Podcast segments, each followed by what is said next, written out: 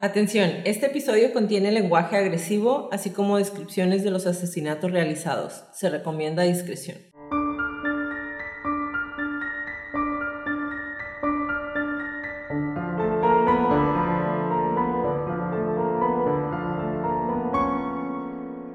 Hola a todos, bienvenidos a Crónicas de Crimen. Yo soy su host Jacqueline López y me acompaña como de costumbre le tenemos que dar hi Betty. Hi Jackie. Queremos invitarlos a nuestras redes sociales Facebook, Instagram y YouTube como arroba Crónicas de Crimen para que nos den follow. Ahí subimos toda la información y fotos de nuestras crónicas y a que nos compartan con sus conocidos. Es la única manera de que más gente pueda escuchar nuestras crónicas. Comenzamos.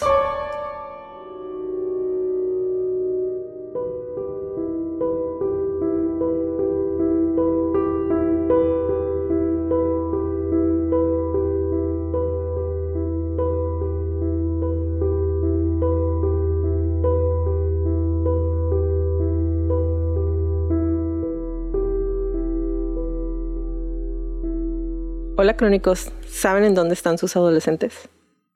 Los adolescentes de su familia, ¿saben con quién hablan? ¿Qué escriben? ¿A quién siguen? ¿Saben quiénes son sus principales influencias? ¿Sufren de bullying o son ellos los que lo hacen? ¿Son felices? ¿Cómo está tu estabilidad emocional? Su estabilidad emocional. Más aún, ¿cómo está su salud mental? Como adultos en la vida de cualquier joven tenemos la obligación de cuidarlos, de ser el adulto que hubiéramos querido tener a nuestro alrededor cuando teníamos su edad. Como lo hemos repetido en numerosas crónicas, papás cuiden a sus hijos. No saben todo lo que el mundo que hay en sus celulares o tabletas les están presentando a golpes, a manos llenas. No saben el nivel de información y de lo que afecta a sus cerebros que aún están en formación, que aún están decidiendo quiénes quieren ser puede sonar un poco a drama y honestamente con toda la información que leo, créanme que me quedo corta en decirles lo importante que es que los jóvenes estén acompañados en esta etapa de su vida, porque basta una sola persona, una sola, para que el destino de alguien se detenga de tajo. El domingo 13 de julio del 2014, después de una serie de mensajes entre él y su entonces novia, Michelle Carter de 17 años, Conrad Roy, de solo 18 años, se suicidó al envenenarse con vapores de monóxido de carbono en su camioneta en un estacionamiento de Kmart en Fairhaven, Massachusetts. Su familia ni siquiera lo sospechaba. Mucho menos sospechaban que la joven que se suponía estaba enamorada de él lo había estado alentando constantemente a quitarse la vida. El día de hoy les voy a narrar la crónica de la muerte por suicidio de Conrad Roy.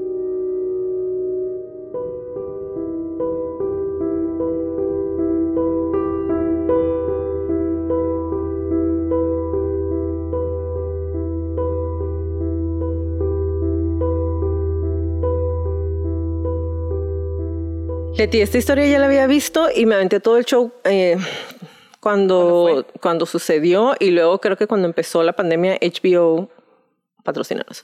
Nos regaló el documental que la verdad está súper bien narrado, trae muchísima información y parte del juicio de Carter, pero antes de irme a los hechos, ¿qué onda con los chamacos? O sea, me queda claro que están, estamos siendo constantemente bombardeados por información y más adelante les voy a dar algunos ejemplos muy personales de lo que puede suceder si no pones la suficiente atención a la información que te presentan las redes sociales. Mi ejemplo es mío, mío, mío de mí como adulto. Eh, como psicóloga, como persona que constantemente está buscando como red flags y ahorita que les dé el ejemplo un poquito más adelante, si uno como adulto te das cuenta hasta que ya estás en medio del loop ese. Exacto. Imagínate la mente de un puberto. Y después de eso, para mí, en todo este caso, la siguiente pregunta es si hubo o no hubo justicia. ¿Tú qué piensas? Dinos qué piensas al respecto. Es que es uno de esos casos que no importa qué, no va a regresar la persona que se fue. Y no me quiero adelantar mucho, o sea, si te doy mi opinión, ya me estaré metiendo por completo en tu narración y no lo quiero hacer. Pero pienso que tal vez este va a ser uno de esos casos en donde no estamos de acuerdo. Pienso. Vamos a ver, vamos a ver.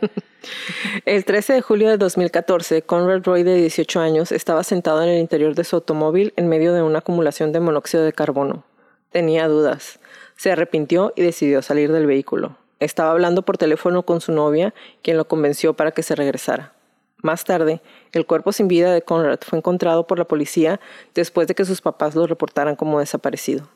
El caso provocó una avalancha de primeras planas con personajes culpando a Carter de la muerte de Conrad y muchas personas más defendiéndola, además de que fue uno de los primeros casos famosos en los que se podía culpar las redes sociales y los teléfonos celulares como el principal medio para instar a alguien a quitarse la vida. Pero, como siempre, ¿cómo llegamos hasta aquí?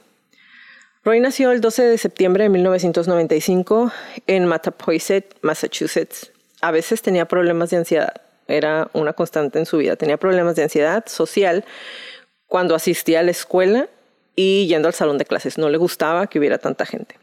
Trabajó con su padre y abuelo y su tío durante varios años en el negocio de salvamento marítimo de su familia, Tucker Rowing Maine Towing and Salvage Incorporated, en el área de Nueva Inglaterra. En la primavera del 2014 obtuvo su licencia de capitán del Instituto Marítimo del Noroeste al completar tres meses de clases nocturnas. En junio del 2014 se graduó con honores por las calificaciones más altas de Old Rochester Regional High School en Mattapoisett. Era un atleta completo de la escuela secundaria que jugaba béisbol, remaba en el equipo y corría en pista. Se graduó con un GPA de 3.88 y fue aceptado en la Universidad Estatal de Fitchburg para estudiar negocios, pero en ese momento decidió tomarse un tiempo y no entrar a la universidad. Que perdón que te interrumpa. Hasta volteé a ver mis, mis anotaciones. Para entrar a Harvard te piden 4.18. Él se graduó con 3.88. Era muy inteligente. Muy inteligente. Carter nació el 11 de agosto de 1996 en Massachusetts de Gail, eh, y era hija de Gail y David Carter. Fue a la escuela secundaria regional King Philip en Redknapp y había desarrollado un trastorno alimenticio desde los 8 o 9 años. Es posible que se haya lastimado o se hubiera cortado. Tomaba medicamentos psiquiátricos recetados desde los 14 años y asistía a asesoramiento en el Hospital McLean en Belmont. Carter y Conrad se conocieron en Florida en el 2012 mientras visitaban a sus familiares. Después de este encuentro inicial, se volvieron a ver en persona solo unas pocas veces en el transcurso de dos años. A pesar de haber vivido solo 56 kilómetros o 36 millas de distancia del uno de otro, casi nunca se habían visto, por lo que su relación se limitaba en su mayoría a intercambio de mensajes de texto y correos electrónicos. su muerte es mi culpa porque honestamente podía haberlo parado. Estaba hablando por teléfono con él y se bajó del carro que estaba utilizando para intoxicarse con monóxido de carbono, porque estaba funcionando y él se asustó, y yo le dije que volviera a entrar. Esto le dijo Carter a una amiga. Según documentos judiciales, supuestamente Roy había sido golpeado físicamente o abusado físicamente por su padre y abusado verbalmente por su abuelo. Trató de suicidarse en octubre del 2012 mientras estaba abatido después de que sus padres se divorciaran. Después de enterarse de que planeaba suicidarse, Carter lo desalentó repetidamente, le dijo que no lo hiciera entre el 2012 y el 2014. Y lo alentó o le dijo que buscara ayuda profesional. Sin embargo, su actitud cambió en julio del 2014 cuando empezó a pensar que sería bueno ayudarlo a morir, entre comillas. En junio, Roy le había enviado un mensaje de texto a Carter sugiriendo que actuaran como Romeo y Julieta, comprobando que entendería que cada uno se iba a suicidar. Roy luchó con la ansiedad social y la depresión por, las que había visto a varios, por lo que había visto a varios terapeutas y consejeros, incluido un terapeuta cognitivo-conductual, en las semanas previas a su muerte. Había sido hospitalizado por una sobredosis de acetaminofén o paracetamol a la edad de 17 años. Él estaba hablando con una chica que había conocido en un grupo y ella llamó a la policía. Entonces, los dos traen su combo los dos estaban medicados y él ya había tenido otros intentos de suicidio. Ah, Roy había estado eh, tomando el antidepresivo citalopram, que, otra, que también es conocido como Celexa, durante algún tiempo. Eh, en Estados Unidos, el Celexa lleva un recuadro de advertencia que indica que puede aumentar el pensamiento y el comportamiento suicida en menores de 24 años. En el 2016, el juez rechazó la solicitud de fondos de la defensa para contratar a un experto en Celexa, describiéndola como una especulativa. Los videos que Roy hizo de sí mismo hablando con una cámara formaron parte importante del caso. ¿Ok? Ya hemos visto eh, con anterioridad, creo que fue en Columbine, cuando las personas están tomando algún tipo de antidepresivo que realmente no les funciona o para el que no han encontrado la, dosis o la combinación perfecto. Y entonces, eh, muchos sí tienen esta parte de, en lugar de quitarte los pensamientos suicidas o depresivos, te los aumenta. Te los aumenta. Les voy a leer algunos de los mensajes que encontraron en el teléfono y ahorita voy a seguir con la información. Es necesario hacerlo, Conrad, le dijo Carter, que entonces tenía 17 años, en un mensaje de la mañana del 12 de julio del 2014, el día de la muerte de, de Conrad. Aquí no eres feliz y jamás lo serás. En el cielo sí, ahí sí serás feliz. Simplemente hazlo, le decía Carter. Estás listo y preparado. Todo lo que tienes que hacer es encender el generador y serás libre y feliz. Esto le indicaba Carter según los registros presentados por la oficina del fiscal del condado de Bristol. Ahora, como les mencioné, hay un programa que se llama I Love You Now Die o Te Amo Ahora Muerte, que está en HBO, creo que ahorita está en Prime, no sé en dónde está ahorita. Yo lo vi en HBO. Yo lo vi en HBO. Ah, creo que son tres o cuatro episodios y ahí están todos los textos que se aventaron. Yo nada más les voy a leer algunos ahorita. Sí. Pero en el... En el Encontraron como 7000 ítems en el teléfono de ella, ¿no? Eh, ahorita les voy a decir exactamente cuántas páginas son de texto eh, de los mensajes que se mandaban, correos eh, y, y, y mensajes de texto. Y realmente es muy impresionante pensar que ese tipo de conversaciones son entre dos chamacos. Adolescentes. Ajá, o sea, está está súper impresionante. Ahí vienen todos. Está de miedo. Sí, o sea, te lo dije, ¿no? Eh, la semana pasada fue como, cada vez que me sentaba a hacerlo, me daban ganas de llorar. Y no es porque esté súper no es, no es algo que no hayamos visto antes, no es algo que esté tan aparatoso como otras de las crónicas que les hemos traído, pero se me hacía tan triste y tan... Es que te hace... tan innecesario, tan... Cada vez que lo empezaba a leer decía,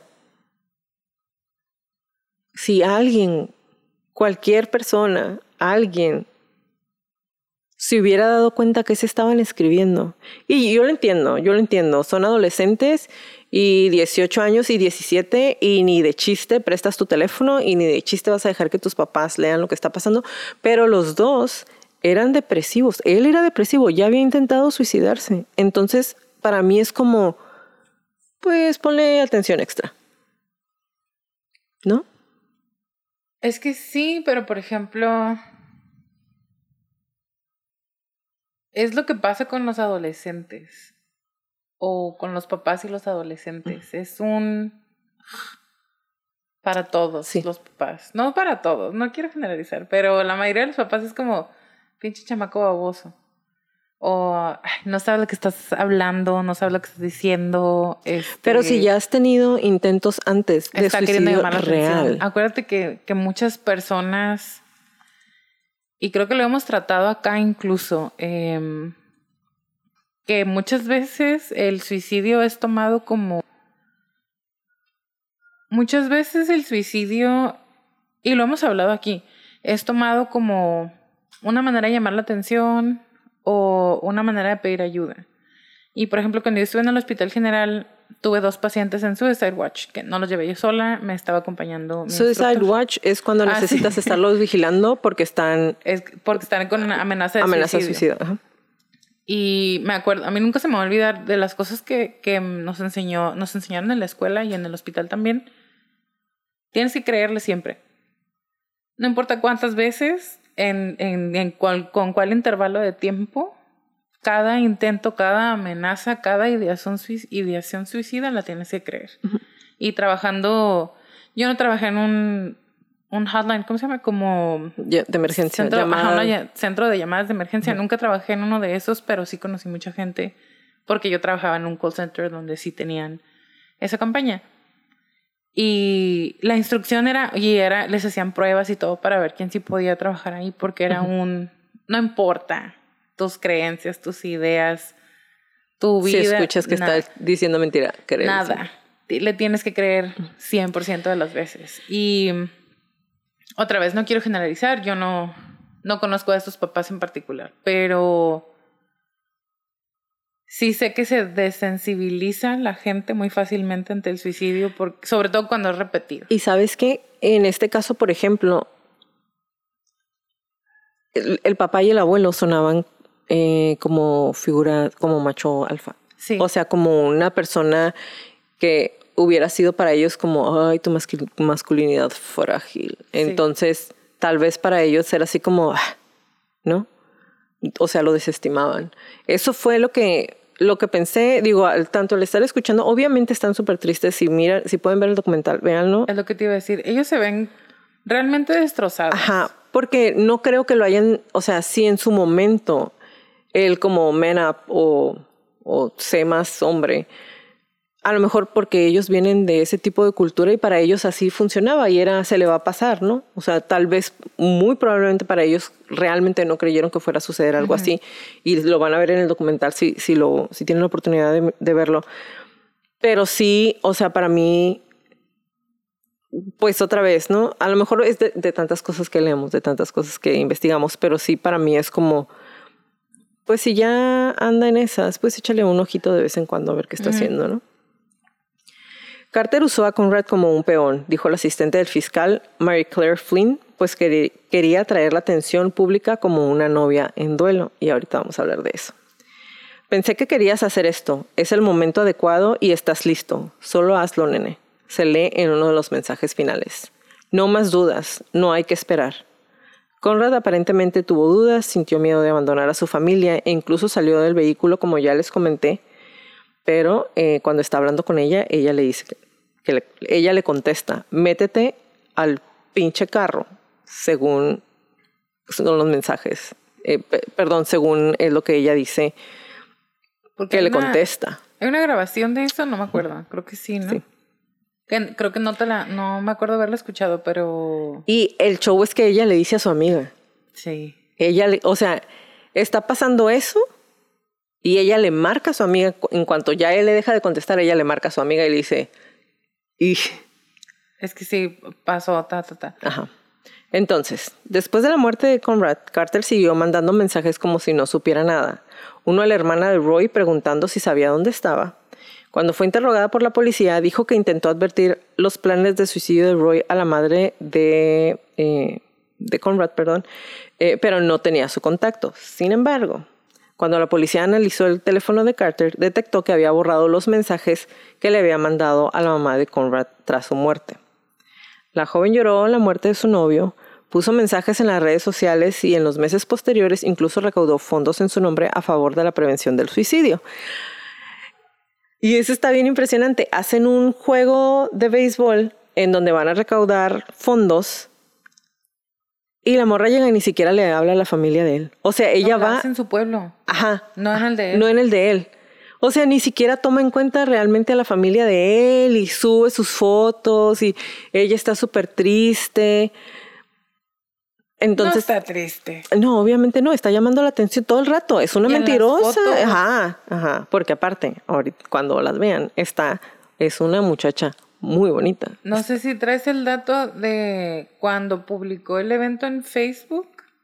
Uno de los amigos de Conrad le dice, ¿por qué lo estás haciendo en tu pueblo?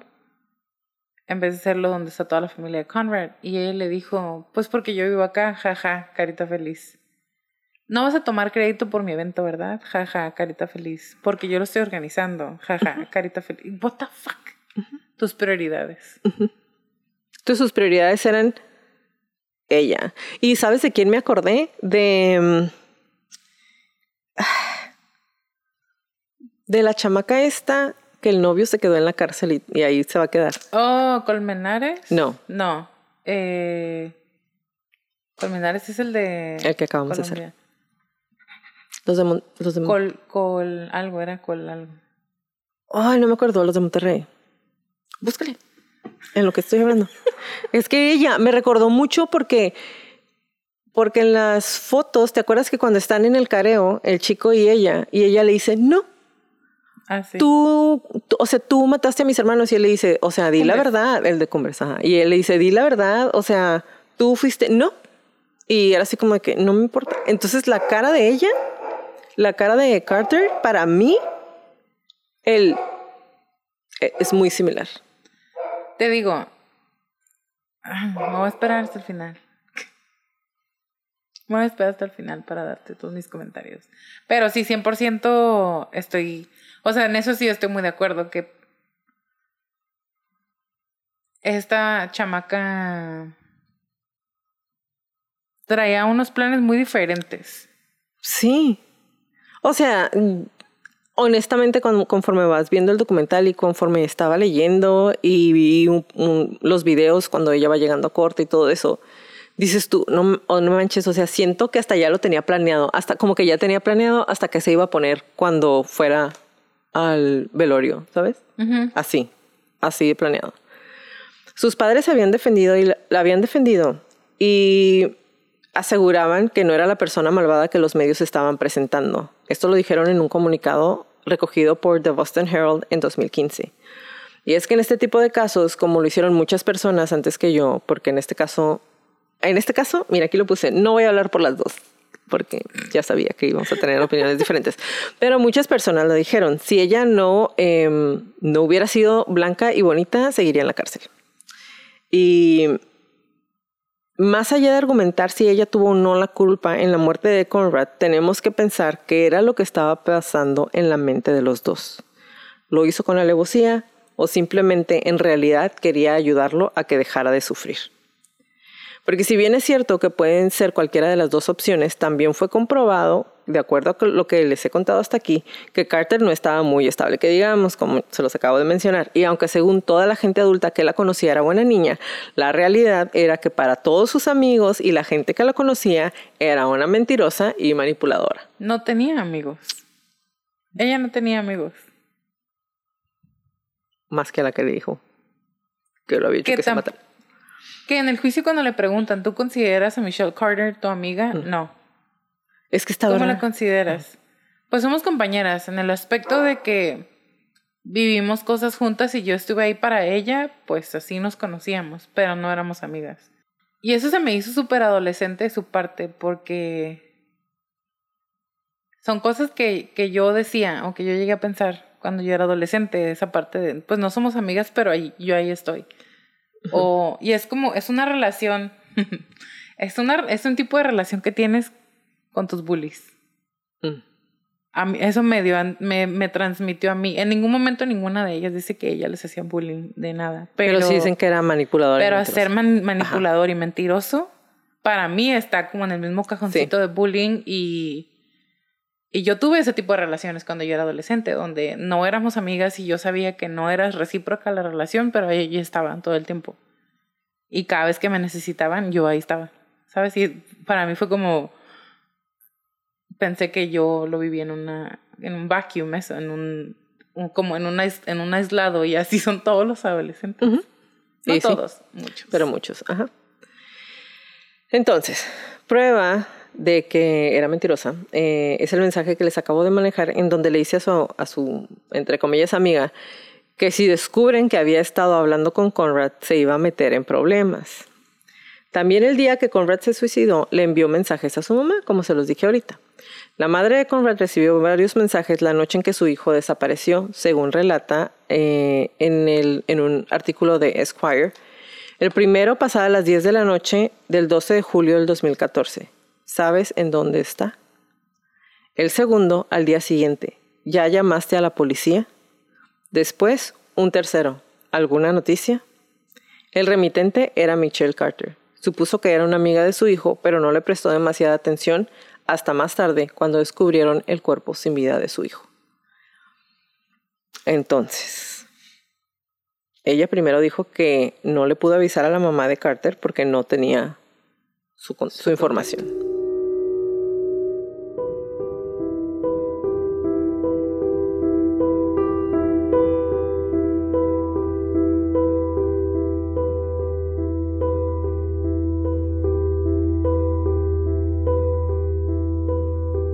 La primera vez que la familia Roy vio a Michelle Carter fue en el funeral de su hijo. Poco después de este encuentro, la hermana pequeña de Conrad, Camden, recibió un correo electrónico de Michelle.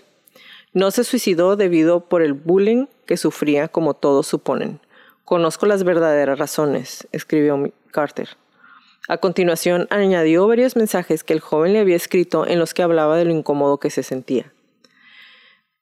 Roy había manifestado conductas depresivas y suicidas antes de conocer a la que fuera su novia. Como ya les mencioné, durante los últimos años, Conrad se había metido en peleas, se había negado en muchas ocasiones a levantarse siquiera de la cama, pero durante su última semana había vuelto a hablar del futuro.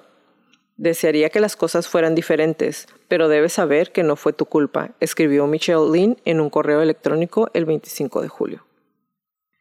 Lynn decidió contratar a un detective para aclarar lo sucedido después de que dijo, ah, ¿por qué me está mandando correos y por qué me ha mandado mensajes el día que se murió mi hijo? Pasaron unos meses hasta que Michelle Carter, avisada por la madre del que supuestamente fuera su novio, volvió a saber de la investigación. Durante ese tiempo había recaudado fondos en honor de Conrad en su lugar de origen, como ya les comentó Leti, para luchar contra el suicidio y había mostrado su cara más amable a sus compañeros de clase hasta que un detective se presentó en la puerta de su instituto y le dijo que tenía una orden para registrar su teléfono, que tenía una fotografía de el teléfono de ella tenía una fotografía de Conrad como Fondo de pantalla. fondo de pantalla. Freak. I'm sorry. Estaba malita. Después de facilitar sus contraseñas, recuperaron todos los mensajes de texto. Su relación se reducía a 317 páginas. Apenas se habían visto cinco veces, pero compartían sus emociones y sentimientos. Él lidiaba con una mala relación con sus padres, problemas de conducta que habían provocado que le expulsaran del colegio y con pensamientos suicidas. Y ella luchaba contra la anorexia y la necesidad, como cualquier adolescente, de encargar en un mundo tan complicado como el nuestro y en el que no contaba con amigos.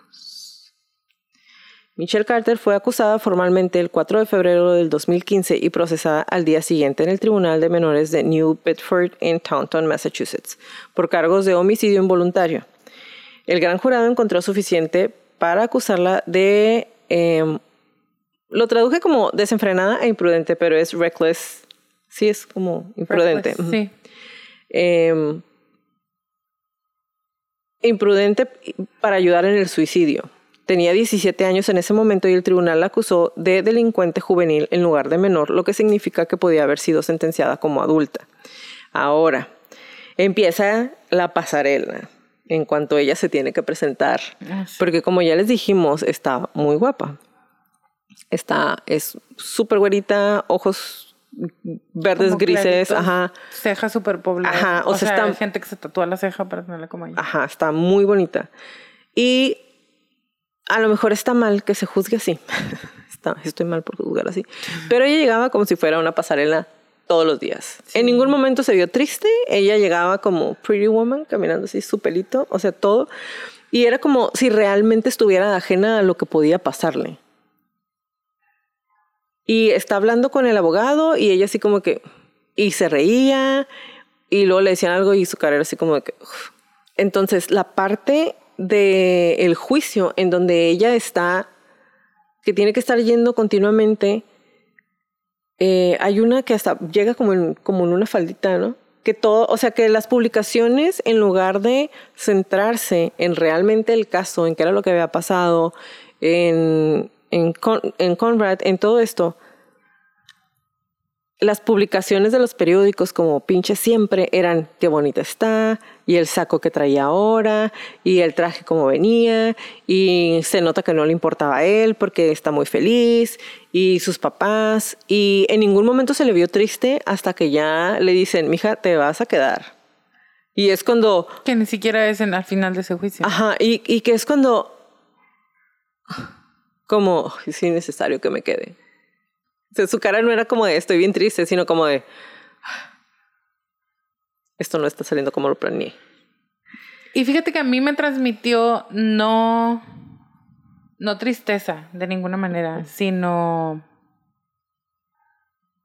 una mean girl, y ahorita lo voy a decir en español, una mean girl trying to keep face. O sea, una, una chica malvadita queriendo no mostrar emociones. Como que me, me, me pareció que su cara estuvo... Es que no es controlada la palabra, pero muy a propósito. Cada uno de sus gestos, cada una de sus interacciones. Ella sabía que la estaban grabando, sabía que le estaban tomando fotos, sabía que todos los ojos estaban en ella. Y pienso que todas sus caras, sus atuendos, todo fue a propósito. Como muy narcisista de su parte. No narcisista tal cual, pero pues all eyes on me. Entonces, tal vez sí podría ser una conducta narcisista, pero al final mucho de, mucho de todo esto, y, sobre todo si ven el documental, mucho está centrado alrededor de ella quería obtener atención. y, lo, y lo hizo. Sí, sí.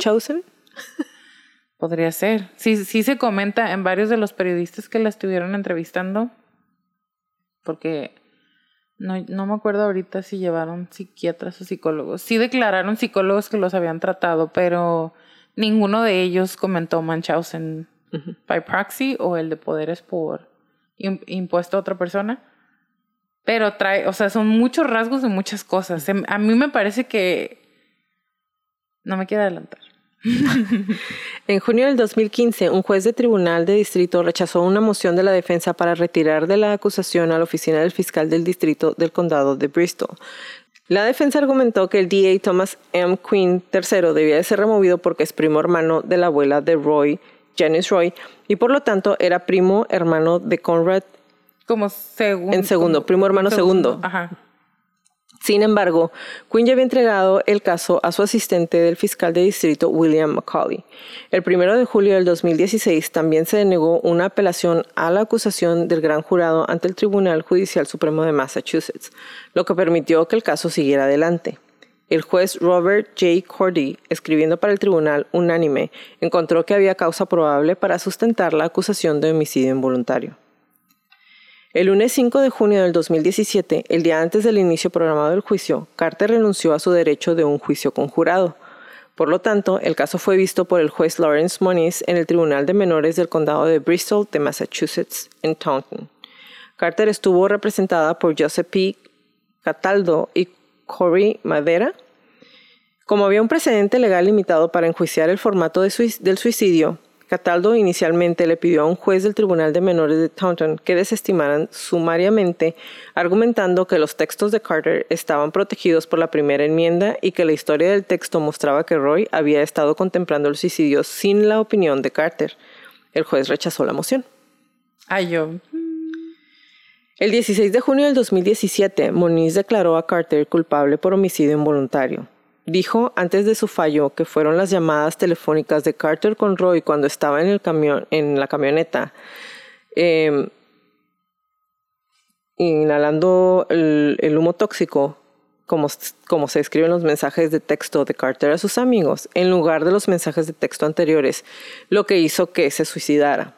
Moniz descubrió que Roy había roto la cadena de autocasualidad hacia su suicidio cuando salió del carro. Carter instó a Roy a regresar a la camioneta y fue su aliento desenfrenado e imprudente lo que causó su muerte. Autocausalidad, no casualidad. Autocausalidad. ¿En dónde dije? Causalidad. Ah, causalidad. La cadena de autocast. Autocausalidad. Autocausalidad. o sea, Conrad Roy se supone él que. ya se había bajado del carro. Ajá, él ya, no, se iba a suicidar, y ella lo hizo y que esta se morra lo volvió a meter al carro virtualmente a través de mensajes de texto. No, llamada. O llamada. Y es por eso que la condenan por homicidio involuntario, que es involuntary manslaughter. Que no estoy de acuerdo con ese. Ni yo. Ya no soy experta, pero. Pues tanto como que involuntary no fue. Lo que pasa es que un involuntary manslaughter o un homicidio involuntario sería, eh, pienso, y a lo mejor estoy muy equivocada, pero si lo he buscado, creo que es comparable con un imprudencial o culposo. Sí, como cuando chocas y vas alcoholizado y, y, fallece una de las Pues tienes la culpa 100%, pero no era tu intención. Y pues, ¿por qué le dirías a alguien que se suba al carro para terminar de morirse si no es tu intención que la persona fallezca? Ajá. Más bien sería en primer grado, que es un doloso. Ajá. Y y sobre todo, o sea, yo sé que no está tomando en cuenta aquí, como le estoy diciendo, todos los textos anteriores en donde le decía, ya muérete, siempre estás diciendo que te vas a pinches morir y no te mueres, ¿cuándo te vas a suicidar? Ayer dijiste que ayer y hoy otra vez que mañana y nada más la estás jugando. Porque si ven el documental, esos textos se los mandaba todo el día, las, las semanas previas a la muerte de, de, Conrad, le mandaba esos mensajes todos los días. No que te ibas a, no que te ibas a suicidar, hoy es el día, hoy tú puedes, tú, o sea, siempre me mientes. O sea, bitch, what the fuck. Y sabe, o sea, jugándole al abogado del diablo, porque a mí, a mí me costó bastante trabajo entender esta postura tanto del juez como, o sea, como defensa yo sé que es un trabajo, ¿saben? O sea, trabajé con un abogado un tiempo y sí le tocó de pronto defender a personas que él mismo decía como, fuck, pero es lana. Y, y para mí era como, pero ¿cómo, ¿cómo te convences a ti mismo? Porque tienes que llegar completamente convencido de que tienes la razón. Por lo menos sonar convincente. Nada de esos mensajes pueden ser o fueron tomados en cuenta, pienso. Porque si ella lo estuvo, si ella lo estuvo acosando diario y él de todas maneras se bajó del carro, ahí se corta, ahí ya se invalida todo lo que pasó antes. Tu micrófono otra vez. Es que no saben, yo tengo mucha energía y hago que el micrófono suene raro. Y tengo vecinos rápidos y furiosos, como podrán. Ah, no. Oh, lo, lo hice enojar más. Ahora sí. Lo hice enojar peor. Está bien, es para que vean que esto es real. eh, que, bueno, como él se baja del carro, por eso pienso que, que para un juez, pues no importa lo que pasó antes porque él se bajó del carro y tú lo volviste a meter. O sea, el, punto es. Pero no lo hiciste meter para que, para que se durmiera y no se suicidara. Ella lo hizo que se regresara para que se muriera. Que por eso para mí ahí es donde Ajá, porque, um, porque, involuntario. Porque involuntario. porque, porque es involuntary manslaughter y es cuando... Sin querer, fue sin querer. No era la intención. Pero ahí sí, o sea, la intención era clara, era ¿cuándo te vas a morir? Sí. Me estás diciendo que te vas a morir pero ahora. pero otra vez, es que ahí tienes que... Ok, está bien. Si ya no podemos tomar es eso... sin prejuicio. Si, estamos, si los eliminan sin prejuicio, se te olvida. Pero, entonces el hecho de que ella le, de que ella le haya confesado a su amiga, se bajó del carro y yo lo hice que se regresara. Yo lo, y todavía le dice, yo lo pude haber detenido, pero le dije que se regresara al carro. En el yo lo pude haber detenido, no sé cómo vives con la culpa de decir, ah, yo pude, pero le dije que mejor se regresara. Ahorita te platico. Ahorita te cuento. Ok.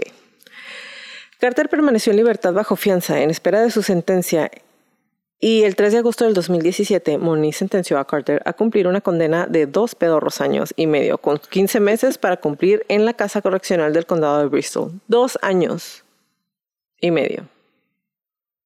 Dos años y medio. el resto eh, quedó suspendido y cinco años de libertad condicional para eh, para servir. Poco después de que se dictara la sentencia, los abogados de Carter le pidieron a Muniz que emitiera una suspensión de la sentencia hasta que se agotaran todas las opciones de apelación de Carter en la Corte de Massachusetts.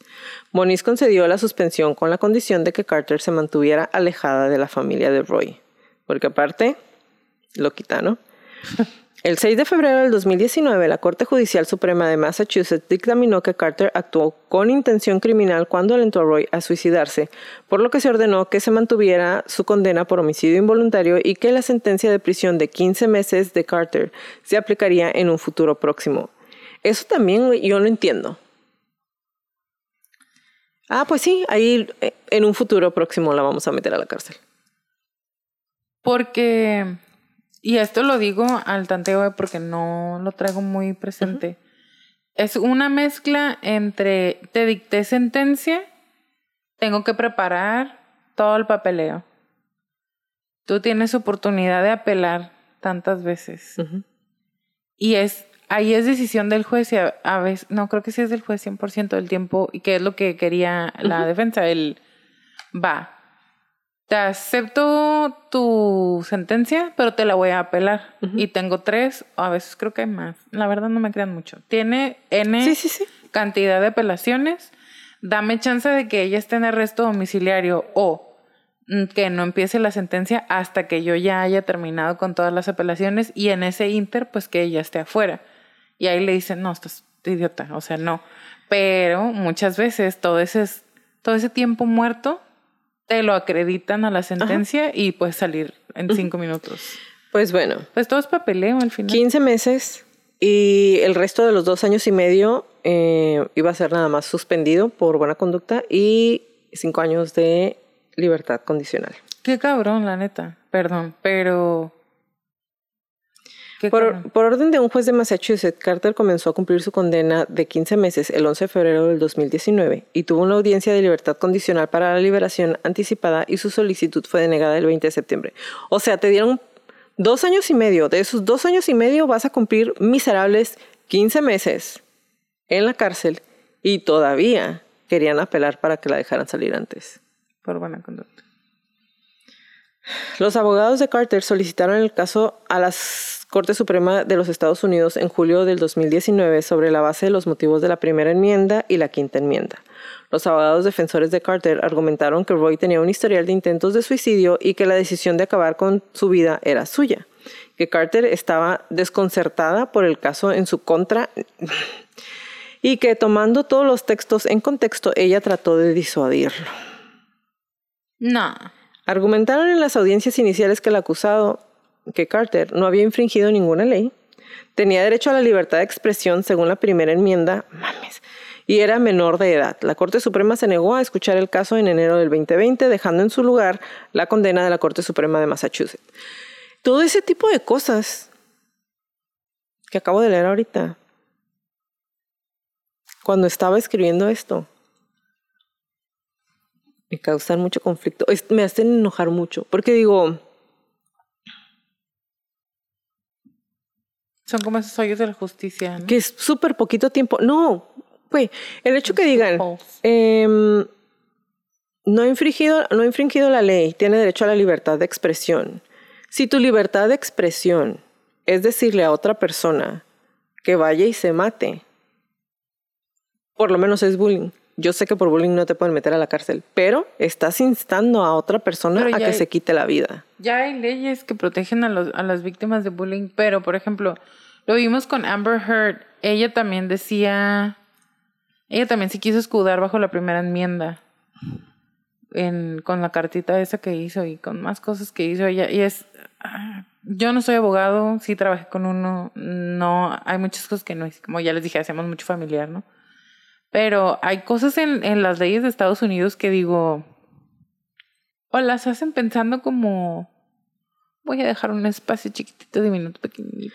Y es que yo entiendo que muchas veces ha habido gente que realmente es inocente, pero ese Pero tipo de aquí- cosas, no, no, no por el caso específicamente, pero en ese tipo de cosas, tomando todos los textos en contexto, ella trató de disuadirlo. ¿De qué coños estás hablando que haya tratado de al disuadirlo? principio. Al principio, pero, Pero no se si suicidó al principio. Si ya dijiste que lo que pasó antes no influyó, pues. Entonces es como, what the- me molesta mucho. El 23 de enero del 2020, Carter fue liberada anticipadamente de prisión más de tres meses antes de que terminara su sentencia por buena conducta. La ley del estado de Massachusetts permite a los reclusos reducir sus sentencias en 10 días por mes por comportamiento ejemplar. Carter cumplió 11 meses y 12 días de su sentencia de 15 meses, que inicialmente eran dos años y medio.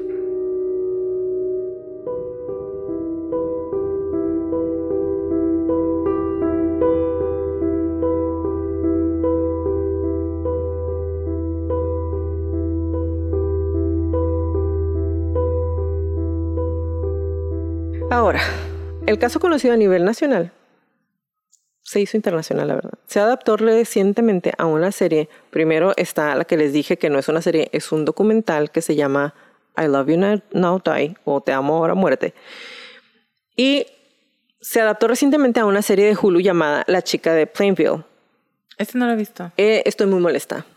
¿Ya lo viste? Eh, no, no lo voy a ver. Estoy muy molesta porque estoy segura que dinero de esa serie es para ella. Y me perra como no tienes una idea, porque, Ahorita porque, o sea, porque estás revictimizando a la persona que ya falleció, estás lucrando con eso y aparte estás pintando a la morra como una persona inocente, como pobrecita. Entonces, eh, eso me conflictó bien cañón. Con la, reciente, atención que el programa ha captado entre los espectadores de todo el país, 2020 o 2020, que es... em, hacen entrevistas súper cool. Cuenta la verdadera historia, entre comillas, criminal del suicidio por mensaje de texto. La madre y la tía de Roy hablan sobre su hijo y su sobrino, respectivamente, el juicio y sus pensamientos sobre el programa. En la entrevista de 2020, la tía de Roy, Kim Bosey, describió a Roy como un buen chico, inteligente, orientado a la familia y rodeado de amigos. Incluso mencionó cómo obtuvo su licencia de capitán, como ya les había mencionado. Él nunca quiso fallar en nada. Y eso lo repiten muchas veces. Su, misma, su mismo estrés de no dejar como de cumplir con todos era lo que de repente lo hacía que entrara en esas crisis de y lo depresión. entiendo aquí en mi corazón. Sí, garantía. Gracias, amigo. Pero más, además de tener una vida aparentemente buena, Bosey recordó su batalla con la salud mental antes de intentar suicidarse. Tuvo problemas y recibió ayuda para solucionarlo y salió del otro lado.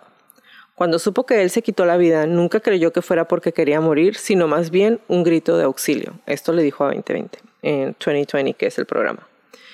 Bosey incluso llegó a decir que si Carter no hubiera convencido a Roy de terminar con su vida, todavía estaría aquí hoy, incluso sabiendo que ha intentado suicidarse antes. Y yo estoy 100% de acuerdo con eso. No creo que ella lo ayudó a suicidarse, creo que lo obligó a suicidarse. Creo que si no fuera por ella, él todavía estaría aquí. La pérdida de su sobrino golpeó fuerte a Bosey cuando dijo en 2020, no puedes comprender lo que pasó, no hay forma, él era un niño y era nuestro hijo. Pero la pérdida final la sintió la madre de Roy, Lynn Roy, ya que dijo en la entrevista que no sabía cómo iba a vivir un minuto más sin su hijo una vez que se enteró de su muerte.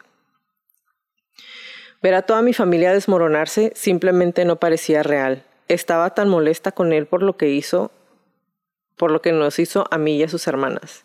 Carter se acercó, eh, se acercaba a la familia de Roy cuando murió. Eh, le enviaba palabras de aliento a la madre de Roy diciéndole que era una madre increíble para su hijo. Imagínate, imagínate. Por eso le dijeron que no podía contactar a la familia de él. Sí, Porque ya, ya, ya había fallecido, ya pasó todo. Te estás enterando de que la mujer esta eh, convenció, porque la verdad lo hizo que se regresara, convenció para que se matara. Y luego te manda mensajes diciéndote que eras una madre increíble para tu hijo. es que ahí fue en el Inter, después de que lo encuentran, el funeral y el Yo hubiera juego. esperado de todo corazón que le hubieran puesto una chinga en la cárcel. Yo sé que no se la han de puesto, la pero, pero espero de todo corazón. Y ahorita les voy a platicar la vida de esta pinche vieja ahorita. Porque es que ahí Lynn y la familia de Conrad todavía no sabían nada y es cuando le manda mensajes de yo sé que lo siente mucho, él siempre hablaba de, de ustedes y te quería mucho, eras la mamá perfecta, él te amaba tanto y, él- y Lynn le La dice, desprecio. eres una gran chica, La desprecio. tus papás han de estar muy orgullosos de ti, porque pues es la novia de su hijo que lo estaba consolando, ¿sabes? Y, y de alguna manera para ellos era como lo que al final yo pienso que era lo que Michelle quería, la conexión, la única conexión que tenían con los últimos días de su hijo. O sea, no, y aparte era como, ay, me va a decir que soy bien bonita. Ella siempre salía ganando. De toda, En todas las ocasiones, por todo lo que según ella hizo, entre comillas, de buena fe durante y después de que él se suicida, son cosas para ella. Son cosas en las que ella va a salir con atención de los demás. Indiscutiblemente. Yo soy la novia pobrecita, lo estoy buscando. Yo soy la novia a la que se le suicidó el novio. Yo soy la novia que va a hacer una recaudación de dinero en mi ciudad. no en la de él, sin invitar a su familia. Yo soy la novia que va a quedar bien con la suegra porque se va a dar cuenta que me estaba preocupando por su hijo y que le quiero dar ánimos a ella. O sea, en ningún momento realmente está haciendo algo para las demás personas. Todo es ella. All eyes on me. Entonces, una vez que se corrió la voz sobre las intenciones de Carter, Lynn Roy dijo que la simpatía de Carter siempre fue de mala fe. Su mensaje es absolutamente una traición para mí. Una vez que Carter fue declarada culpable de homicidio involuntario por sus acciones, Lynn Roy notó que la victoria no parecía una victoria en absoluto. Pasan 15 meses en un abrir y cerrar de ojos y tengo toda la vida sin mi hijo. Sin embargo, Bowsy señaló que se sentía muy cómoda con el resultado del juicio y dijo, honestamente obtuve mi cierre personal ese día cuando fue declarada culpable. Sería feliz si no tuviera que escuchar su nombre o ver su cara nunca más.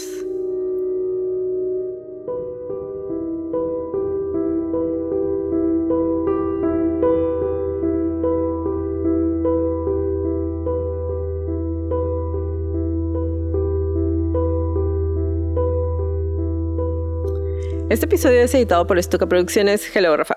Eh, si necesitas que alguien te haga trabajos de edición de audio y video, Stuka Producciones puede ayudarte. Búscanos en Facebook y en Instagram como Stuka Producciones. Stuka es S-Z-T-U-K-A Producciones. Y eh, hasta aquí llegué. Eh, voy a dejar que Leti nos diga qué encontró de la mujer esta o del chico. de ambos dos y de muchas cosas. Hagamos una recapitulación porque me encanta. Entonces, Henry, Conrad Henry, Conroy puse. Perdón, Conrad. Conrad Henry Roy. Tenía, bueno, lo describieron como ansiedad social, depresión. Estuvo viendo a varios terapeutas y fue exclusivamente, bueno, específicamente con un con un terapeuta cognitivo-conductual. Y semanas antes, perdón, semanas antes de que se suicidara y antes de cuando tuvo, que se le dice, un suicidio, eh, ¿cómo era la palabra? Es que no la quiero cagar y decir una palabra fea, pero cuando ya fallece, antes de cuando fallece él, ya había tenido cuatro otros intentos de suicidio, dos antes, no, todos antes de conocer a Michelle. Y quería empezar por decirles que es este tipo de terapia al que él estaba yendo. Es un tipo de psicoterapia con la que se ayuda a los pacientes a cambiar su conducta mediante el cambio de la forma en la que piensan y sienten sobre ciertas cosas. Se usa sobre todo para tratar trastornos mentales, emocionales, de personalidad y de conducta. Y es a corto plazo, es decir, se, van haciendo como metas a corto plazo. Y ayuda a modificar los pensamientos, sentimientos, los sentimientos y comportamientos negativos. Eh, suele usarse para tratar la ansiedad, la depresión. Y hay ciertos detalles que van variando de un país a otro, ¿no? Como que se va estandarizando para cada país. Un terapeuta cognitivo puede programar actividades de su paciente que su paciente solía disfrutar, como dar un paseo, meditar, em, no sé, ir a la playa, comer, cocinar, pintar. Y se les va invitando, como terapeuta, se le va invitando al paciente a que vuelva a hacer esas, ese tipo de cosas y se, se les va dejando como tipo tarea. El paciente puede encontrar esas actividades gratificantes nuevamente y se puede sentir mejor mientras la realizan como parte del tratamiento. El punto es desarrollar una formulación de caso individualizada, se va estructurando la, cada una de las sesiones, se hace una programación de actividades, se registran los pensamientos y se va utilizando como un tipo de método que va cambiando el esquema de pensamiento. A lo mejor lo habrán visto, se ha puesto muy de moda lo de hacer como una lista de todos los hábitos positivos y también como un tracker, ¿no? Ir enlistando los, los comportamientos o hábitos positivos y los negativos para que puedas ver como algún tipo de tendencia o, si se va repitiendo el patrón y que puedas anticiparte y que más te vayas concentrando más en... Eso es como, no es tal cual terapia, ¿no? Porque se tiene que llevar eh, con un terapeuta, pero son algunas de las cosas que se le pueden recomendar a un paciente en ese tipo de terapia. Y es el tipo de terapia al que estaba yendo a Conrad Roy. Existen documentos que describen que fue agredido físicamente por su padre y, por su, y abusado verbalmente por su abuelo. Y estaba esperando que lo mencionaras tú, pero no lo hiciste, entonces lo diré yo. Durante todo el... Sí lo mencionamos brevemente. Durante todo el especial y fotografías y audio y video que hay del juicio, el papá de Conrad y el abuelo se ven desgarrados. Completamente desgarrados. Y la mamá de Conrad no. Ajá. Ella me parece. ¿Qué puse aquí? Me da la impresión de alguien con culpa y negación. Negación de responsabilidad. Porque la culpa, la tristeza y ese. Pues desgarramiento que le veo emocional al papá y al abuelo son también de alguien con mucha culpa, pero alguien que, que está muy triste. Que está muy triste y aceptando su papel por participación o falta de en las decisiones que toma otra persona y la mamá de Conrad no. Ella más bien es como completamente desconectada. Pues se suicidó. Ajá. Y esa chamaquita. Y ya. Pero nadie sabe, o sea, pero no sabemos. Porque, no sabe, obviamente. Y cada quien reacciona diferente y todo, pero pues uno no puede evitar como espectador, como digo, desde la comodidad de mi sillón, Ujú. esa señora se ve súper tranquila. Y a lo mejor yo estoy siendo muy grosera o muy juzgona y, y se me hace fácil decir como pues la quiero ver llorando. No es que la quiera ver llorando, pero si se dan la oportunidad de ver el documental otra vez, a mí me transmite desconexión, falta de aceptar Está responsabilidad. desconectada.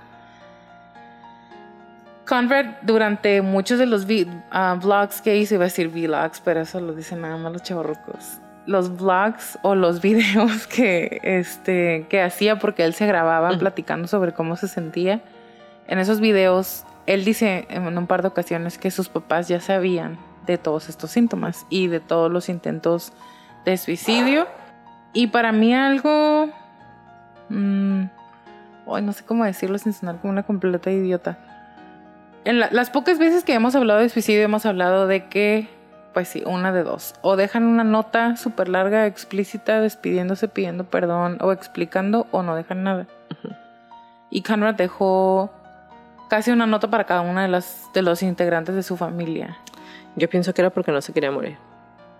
Yo pienso que era porque estaba completamente convencido de que sí se quería morir. No digo que no haya cambiado de opinión, pero yo pienso, bueno, lo he visto en casos eh, documentados, no que yo haya tenido de cerca, que es más común que dejen una nota cuando ya están completamente convencidos. Y de hecho, eh, no porque sea un tema divertido, ok, pero si les interesa conocer un poco más sobre estos temas, eh, por cualquiera de las razones, hay un programa bastante fuerte en Netflix que se llama 13 razones por qué o 13 Reasons Why.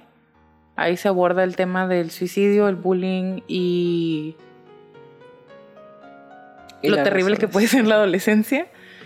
Y hay otro documental que se llama The Bridge o El Puente. Ese habla sobre la impresionante cantidad de personas que van a suicidarse al Golden State Bridge. Ah, sí. Ese está en, en, em, YouTube. Y pues también ahí nada más habla de la desesperanza en sí, porque son personas de muchos lugares, de muchas edades, y realmente no se conoce la historia, pero pues es un documental que una persona puso ahí su cámara e interviene un par de veces. Em, y, y lo creo que lo hemos platicado aquí, si no, lo hemos platicado fuera del aire o fuera del- de las crónicas. Es, es un tema que es caso por caso. No se- yo pienso. No Y, y con, la, ajá, y con, la, con la preparación que, que- que tuve, yo pienso que no se puede generalizar y, y no, se puede, no se puede adivinar. Realmente, una vez que una persona llega a ese punto de desesperanza o hopelessness, hay muy pocas maneras, muy pocas personas que puedan intervenir eh, acertadamente para poder parar como esa, esos eventos en cadena que se dan, ¿no? Y ahí te va, perdón, te voy a Ujú. interrumpir. Les dije que les iba a dar un ejemplo personal. Sí, es verdad. Eh, el año pasado, después de que nos dio COVID en a finales de octubre, noviembre, bla, bla, bla, en enero, eh, empezamos un viaje bien suave. este. De. De depresión, no. Mm, muy cercana, ¿no? Entonces, un día estaba viendo videos en YouTube. Yo regularmente soy muy específica y pueden decir, o sea, te la llevas escuchando y leyendo muertes, pero otra vez el motivo de las crónicas es entender la psique, qué está pasando. Entonces regularmente cuando estoy viendo YouTube o veo cosas así, veo los secretos de Egipto, los mayas, las pirámides. Ese es el tipo de videos que veo cuando estoy viendo YouTube. Entonces, Sí, ¿eh? sí, sí es cierto, sí. Este, o asesinos en serie. Pero YouTube regularmente es eso. Entonces, estamos viendo la tele y después de unas semanas, yo regularmente, si alguien está viendo otra cosa y me quedo sola, voy a quitar lo que está viendo la otra persona y voy a poner mis videos esos, ¿no? Y de repente estaba viendo los videos y empecé a ver como el algoritmo de los videos. Y dije, no mames. Eso pensé, te lo juro. Dije, ¿en dónde, ¿en dónde empezamos a ver este tipo de videos? Y me di cuenta que si me iba semanas para atrás en el historial de los videos que había visto, esa madre, honestamente, se los digo de verdad, pónganle atención a sus chamacos, te va llevando en un loop, güey. En un loop en el que a ciertas horas, el, en lugar de estar viendo, no sé, un stand-up comedy, empezaban a hablar sobre la depresión. Y el video de la depresión te llevaba a otro video de la depresión y a otro video.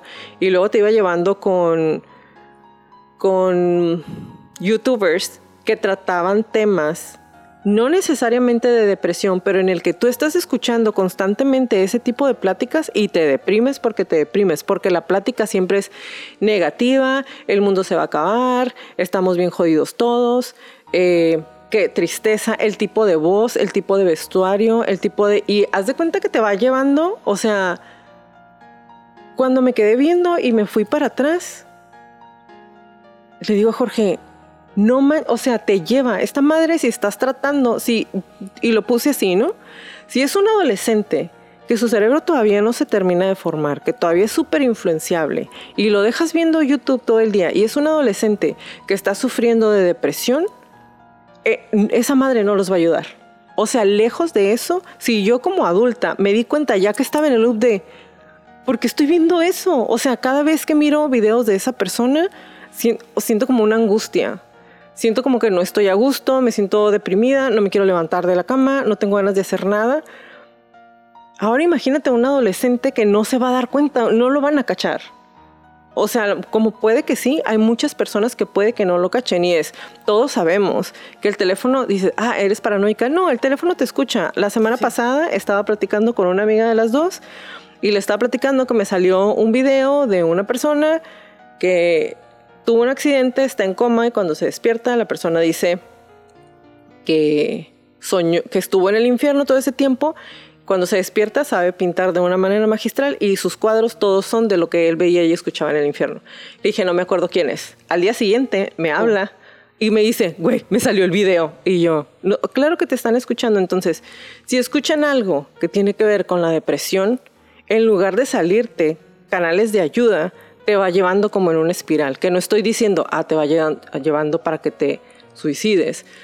Pero si no tienes la suficiente, el suficiente conocimiento, capacidad de análisis, si simplemente es algo que estás viendo por, porque es lo que se va corriendo, llegas a un punto en donde si lo ve un chamaco de 16, 17 años que está siendo buleado o que tiene algún tipo de depresión o que no tiene ayuda o que nadie lo está viendo o que se siente solo simplemente, puede ser una persona que caiga en una completa depresión porque el algoritmo te va llevando, ¿sabes? Y había días en que, en que los videos que salían eran como videos felices y luego, ah, sí, está bien. Y lo seguía viendo y al ratito empezaban a hacer como esa conexión otra vez a los canales en donde realmente el, el contenido que tienen es un contenido deprimente porque el mundo está mal y todos nos vamos a morir, siempre, ¿no? Que sí es cierto. Que sí es cierto, pero, pero hay maneras de abordar ese tipo de temas. Entonces, me pareció que era importante, que lo dijera, porque me sorprendió.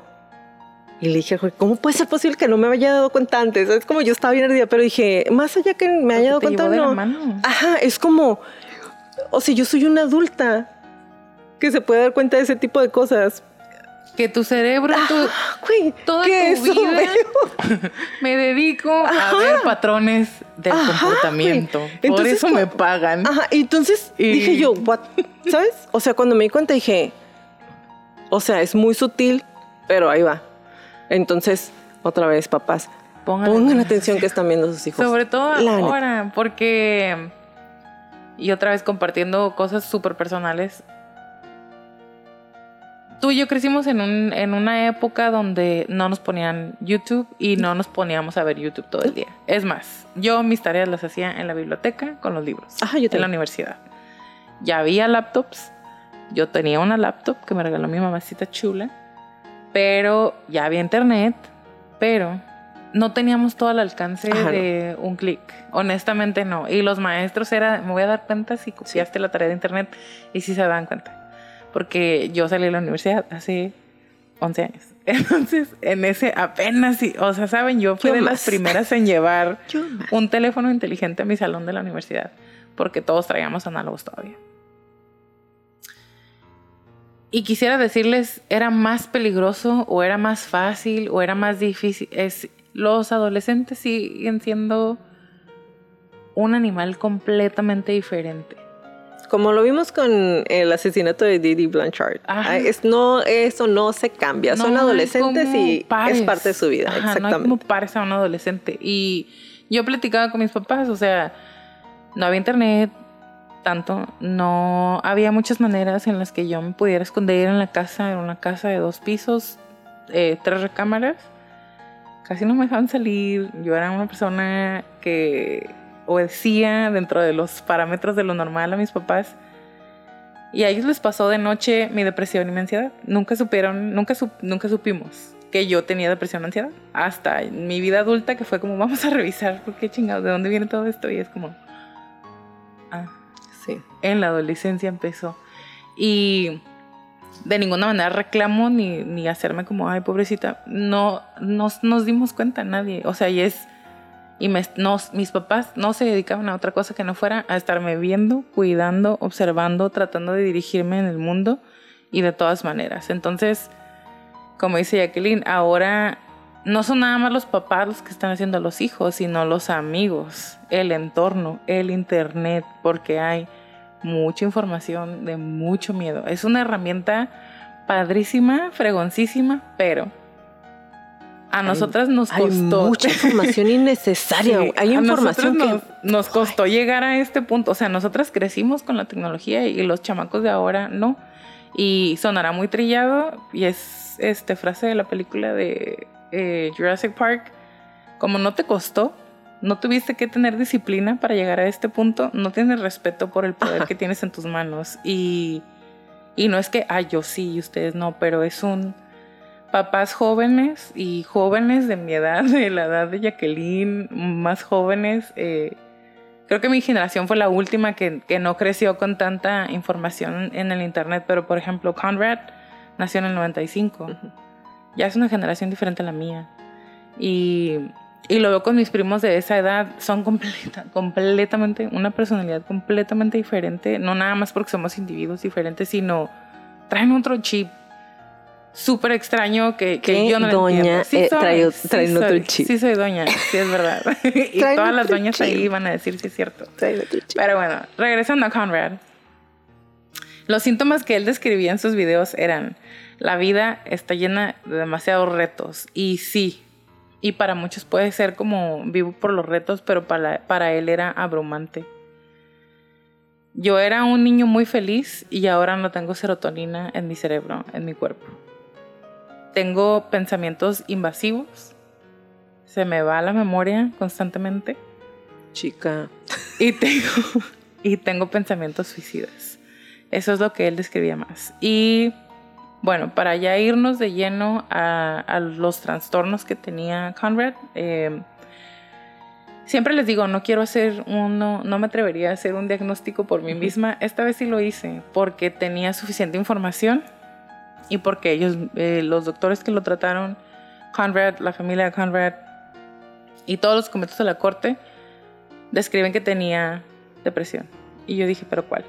Entonces, revisando el tiempo en el que él describe que empieza su, su estado depresivo, me fui, y puedo estar equivocada, hago la aclaración, puedo estar equivocada, pero me pareció que es el más atinado y ahorita que se los vaya leyendo, eh, pues me dirás tú, por ejemplo, qué piensas.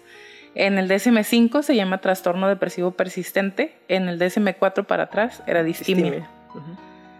Y bueno, el criterio A, estado de ánimo deprimido la mayor parte del día, presente más días que los que está ausente, según se desprende de la información subjetiva o de la observación por parte de otras personas durante mínimo dos años. Criterio B, presencia durante la depresión de dos o más de los siguientes síntomas. Poco apetito o sobrealimentación, insomnio o hipersomnio, poca energía o fatiga, baja autoestima, falta de concentración o dificultad para tomar decisiones, sentimientos de desesperanza. Yo pienso que, a excepción de la comida, porque no se veía ni con sobrepeso, obesidad, ni, ni muy, ni muy este, flaquito. Pero Sí, con excepción de la comida, con todo lo excepción de la demás. comida, todo lo demás sí lo describía porque la mayoría de sus videos eran como en la madrugada cuando no podía dormir. Y yo batallo para dormir, entonces para mí fue como un... ay, guau. Chica. Chica. Eh, criterio C. Durante el periodo de dos años, de la- durante el periodo de dos años de la alteración del individuo, nunca ha estado sin los síntomas de los criterios A y B durante más de dos meses seguidos.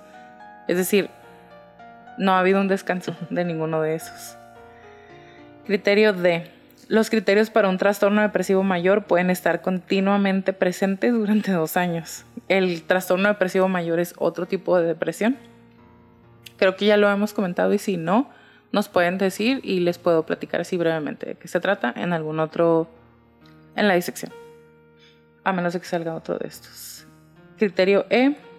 Nunca ha habido un episodio maníaco o hipomaníaco y no se han cumplido los síntomas para un trastorno ciclotímico. Que la ciclotimia es como tener depresión por ciclos, tipo como que nada más en el invierno, o si está lloviendo, o el mes de mayo, por ejemplo. Eh, criterio F. La alteración no se explica mejor por un trastorno esquizoafectivo persistente, esquizoide, o un trastorno delirante u otro no especificado del espectro de la esquizofrenia o psicótico. Y neta que busqué toda la información, leí todos los criterios Sí. y otra vez, conforme a lo descrito por él como por las observaciones de las personas a su, a- a su alrededor, pues queda descartado cualquier otro tipo de trastorno. Criterio G. Los síntomas no se pueden atribuir a los efectos fisiológicos de una sustancia, droga o medicamento o a otra afección médica. Y aquí entré en debate conmigo misma porque él estaba con antidepresivos, que se supone que son para atacar o ayudar con los síntomas de la depresión. Entonces, a pesar de que en la mayoría de las letritas pequeñas de cualquier antidepresivo dice puede causar eh, alteraciones del sueño, de la comida, de los ciclos circadianos, comida, sueño, baño, etcétera, eh, y puede que aumenten los pensamientos suicidas. Que digo yo, ¿a cambio de qué? Siempre digo, eh, ¿de qué Es me estoy- antidepresivo, pero te puedes querer morir si te lo tomas. Ajá, siempre digo, mm, ¿qué? Y sabes qué es lo que más, sabes qué es lo que más me impresiona todavía de esto, que cuando se van a juicio y quieren hacer investigación sobre las farmacéuticas, regularmente es un no. No, No, tiene nada que ver. ¿Por qué? Porque no tiene nada que ver. Es muchísima lana la que hay ahí. O sea, es como un pez chiquitito Sí, queriendo claro. agarrar un pedazo de una ballena. O sea, cálale. Y te hacen pedazos. Criterio H. Los síntomas causan malestar clínicamente significativo o deterioro en lo social, laboral u otras áreas importantes del funcionamiento. Y tú dirías, ya con eso, ¿no? No. Todavía se pueden hacer especificaciones como con ansiedad, mm, leve, moderado, moderado, leve, moderado, moderado severo o grave. O con síntomas mixtos, melancólicos, atípicos o psicóticos, en remisión parcial o total, de inicio temprano o tardío, con qué tipo de episodios, y si es grave, moderado o leve, el tipo de, de de depresión. Y a pesar de que ya había visto los trastornos del estado de ánimo o la depresión en otros momentos y para la escuela, volver a leerlo y ver como todavía parte de todo lo que ya puedes estar sintiendo y no porque me sorprenda, porque me ha pasado. Es como, o sea, no nada más te puedes sentir deprimido, sino también puedes traer ansiedad, también puedes estar melancólico, también puedes traer atípico, también puedes traer este, Mira, puedes sentirte mal y puedes sentirte mal con todas estas variables. Ajá, y en todos estos momentos. Y puede que se agrave en algunos momentos y puede que sea moderado en otros. Es, abracen a una persona depresiva que tengan cerca, por favor. Y algo muy interesante, que no interesante, jaja, sino importante. Los riesgos del suicidio para un trastorno del ánimo. La posibilidad de una conducta suicida existe durante todo el tiempo que se tengan los episodios de depresión mayor. O sea, todos los días. En todo todos momento. los días, en todo momento.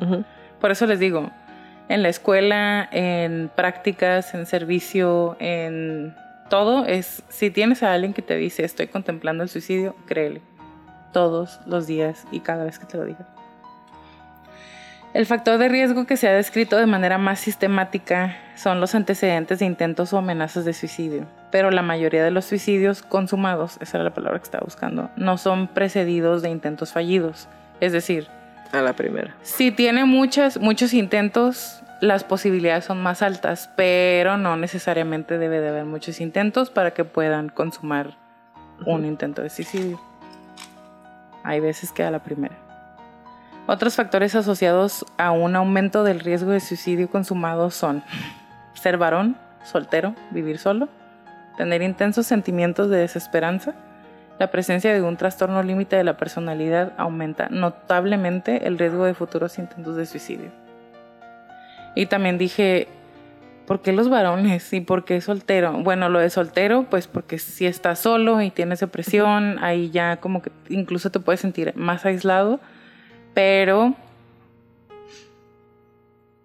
ah, típicamente hablando, los varones cometen más, son más los varones que cometen suicidio que las mujeres. Y eso lo platicamos creo que con Rebeca Sahau. Es más probable que un hombre que intente pueda consumarlo a una mujer. Y la otra vez son, en, estadísticas, son más los varones que cometen suicidio que las mujeres. Cuídense, cuiden a todos, su gente a su alrededor.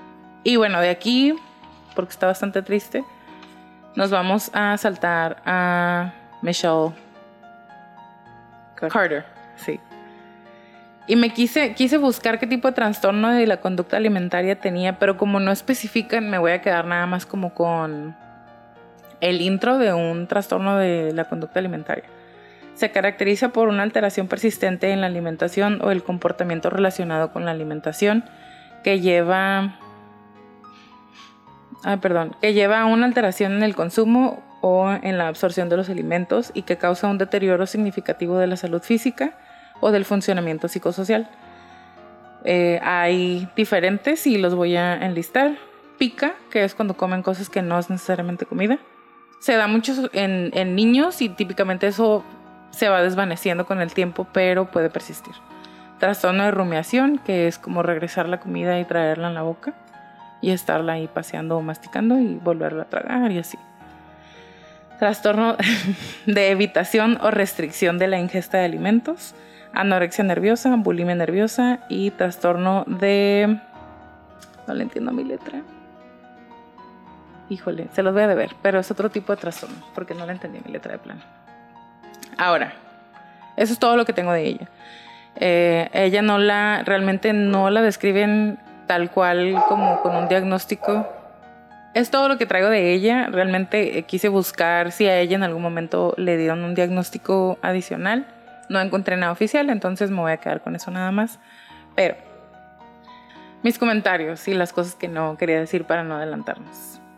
Ambos sets de padres querían encontrar una explicación en la que ninguno tenía la culpa de lo que pasó y por qué pasó.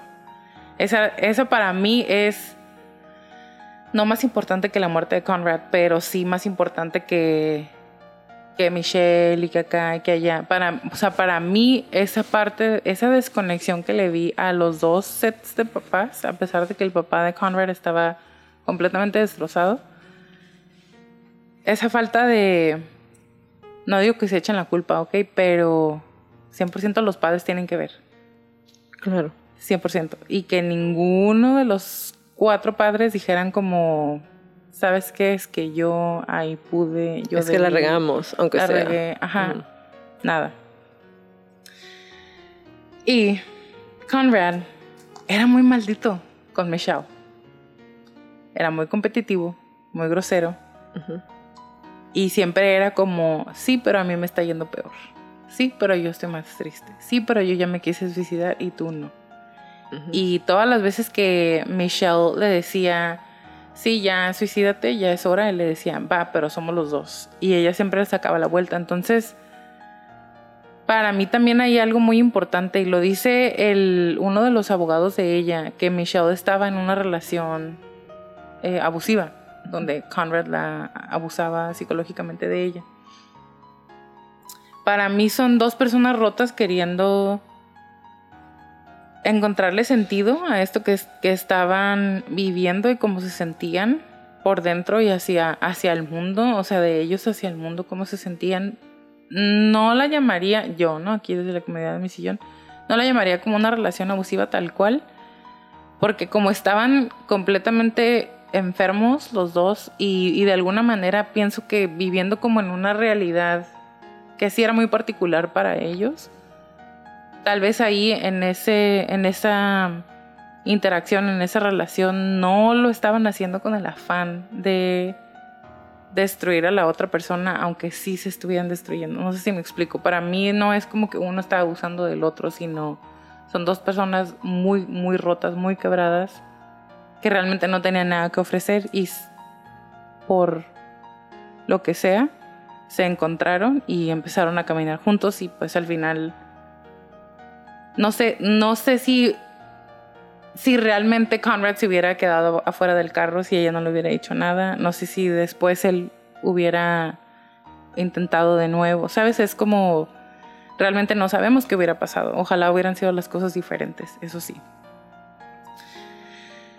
Y Michelle parecía estar viviendo su propia historia, que no tenía nada que ver con lo que le estaba pasando a Conrad. Y eso es un comentario que hace uno de los periodistas que está cubriendo todo el, juicio porque Michelle Carter se empezó como a obsesionar, conectar o proyectar con Leah Michelle, un personaje, creo que es el nombre de la actriz, de High School Musical, porque uno de los personajes, perdón, uno de los actores de High School Musical cometió suicidio. Eh, Ajá, que era el novio de Liam el novio de Leah Michelle. Y meten eso a la historia, porque de por sí el personaje ya estaba medio deprimido. Y yo pienso, como dice Jacqueline, sí, el, el humano ya estaba deprimido y con desesperanza, y le dan ese, esas características a su personaje. No sé cómo podría una.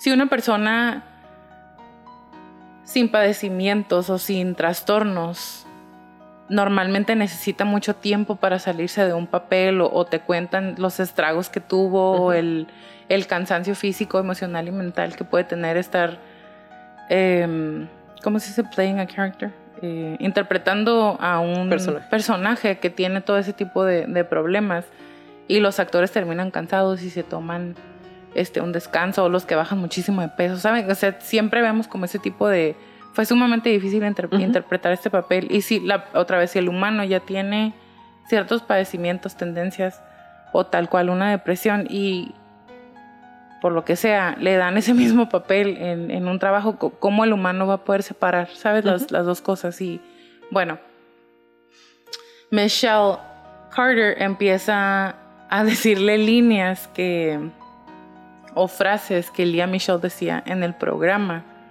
respecto a cómo se sentía después de la muerte del personaje y fuera, ¿saben? O sea, como si ella se muy estuviera... Amber Heard de su parte. Muy Amber Heard de su parte. Como si ella se estuviera proyectando y, y queriendo vivir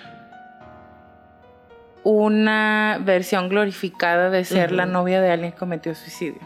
Que fue lo que le pasó a Lia Michelle. Que, otra, que otra vez es regresar al todo gira a mi alrededor. All eyes on me. Que Lia Michelle también dijo como, es que mucha gente dijo, ay, pobrecita, ¿y cómo le hiciste? Y te admiramos tanto. Y es como, güey, no. O sea, no me admires, no quieras ser como yo, no quieras vivir lo que yo estoy viviendo. Pero otra vez los medios de comunicación y, y lo que vende hace que se vaya glorificando o romantizando, ¿sí? ¿sí? sí, Romantizando este tipo de situaciones. Y por último, las relaciones en línea. Esto no lo traigo yo, lo dice uno de los ah, periodistas, pero cuando lo escuché decirlo fue como, ay, wow.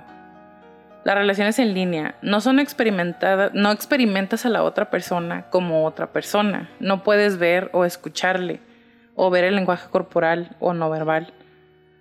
Y se convierte en una especie de voz que podría incluso parecer como una especie de alucinación interna. Es se refiere a cuando estás en una relación en línea es mucho más fácil no nada más idealizar a la otra persona, sino convertir a la otra persona en un diálogo que tienes nada más como unilateralmente en, tu cabeza. Y muchas veces ya ni siquiera estás en esa misma relación. Estás en una relación que tú tienes con ese personaje que traes en tu mente. Y lo hemos platicado fuera de las crónicas eh, con, con, otras personas y con amigas, sobre todo con amigas que tienen o hermanitas o hijas pequeñas. Es como, no es evita a toda costa que tenga amigos en línea, pero definitivamente hay que tener muchísimo cuidado porque existe el grooming, existe el bullying eh, cibernético, existe... Hay tanta gente, como decía Jacqueline, hay tanta gente tan mierda allá afuera y neta están cazando víctimas. Están literalmente cazando a personas necesitadas de afecto, necesitadas de atención, em, al borde de la desesperanza, que nada más necesitan que alguien les dé atención. Gente que necesita mucha atención también ellos y es... Puede ser algo tan grave como lo que pasó con Michelle y Conrad y, puede ser algo tan sencillo como una malísima experiencia donde, no sé, te pase algo, te rompan el corazón o te estén mintiendo, te saquen dinero es un espectro, ¿no? Pero son situaciones que yo pienso que, que se pueden evitar 100% si hay una buena educación sexual y de sentimientos y de lo que significa el amor y lo que significa el afecto y sobre todo si, y esto lo he visto mucho últimamente como en las redes sociales, si tus hijos tienen toda la atención, todo el amor, todo el afecto, si hay un acompañamiento, no va a ser, wow, cuando una persona completamente extraña les dé atención, Exactamente. les dé amor, les dé palabras Porque es algo que ellos ya saben. Porque ya lo viven todos los días. Entonces, pongan atención, simplemente como decía, que le cuídense y cuiden, si tienen hijos adolescentes eh, y no saben cómo tratarlos, les digo como una ex adolescente muy difícil que fui. Si no encuentran la manera, el lenguaje o el canal para comunicarse con su adolescente, vayan a terapia. es lo mejor que les puedo recomendar. De hecho, vayan a terapia aunque tengan todo lo anterior. vayan a terapia. vayan a terapia todos los días. Y con eso cierro mis comentarios y toda mi parte y muchas gracias. De nada. Gracias por visitarnos. Sí, de nada. Bye. Lynn Roy está abogando por una ley que haría ilegal el acto de suicidio por coerción en Massachusetts. Conocido como la Ley Conrad, el proyecto de ley establecería una sentencia máxima de cinco años de prisión para cualquier persona que, intencionalmente coaccione o aliente a otra persona a suicidarse o intentar suicidarse mediante actos físicos o coerción mental que manipulen los temores, afectos o simpatías de la otra persona, informó Mass Live anteriormente. También le dijo a 2020 por qué este proyecto de ley es tan importante para ella. Que una cosa quede clara, la ley Conrad no tiene nada que ver con buscar justicia para mi hijo. Esta ley tiene todo que ver con evitar que esto vuelva a suceder. Gracias por acompañarnos en un episodio más de Crónicas de Crimen. Los esperamos en nuestro próximo capítulo. Si les gustan nuestras crónicas, por favor, regálanos un review en iTunes y o en Spotify o en YouTube. Y suscríbanse a nuestro canal de YouTube, regalen muchos likes. Y recuerden, si tienen alguna crónica que quieren que pase a la lista de nuestras próximas temporadas, mándenos un correo a... Arroba, no es cierto, info arroba crónicasdecrimen.mx. Como le repetimos en todas las crónicas, créanle su instinto siempre. Si algo no se siente bien, si algo me dice que salga corriendo, vete. Es mejor parecer paranoico y estar a salvo a quedarte y poner en peligro tu vida. Ahora sí, bye Leti. Bye Jackie, bye Crónicos.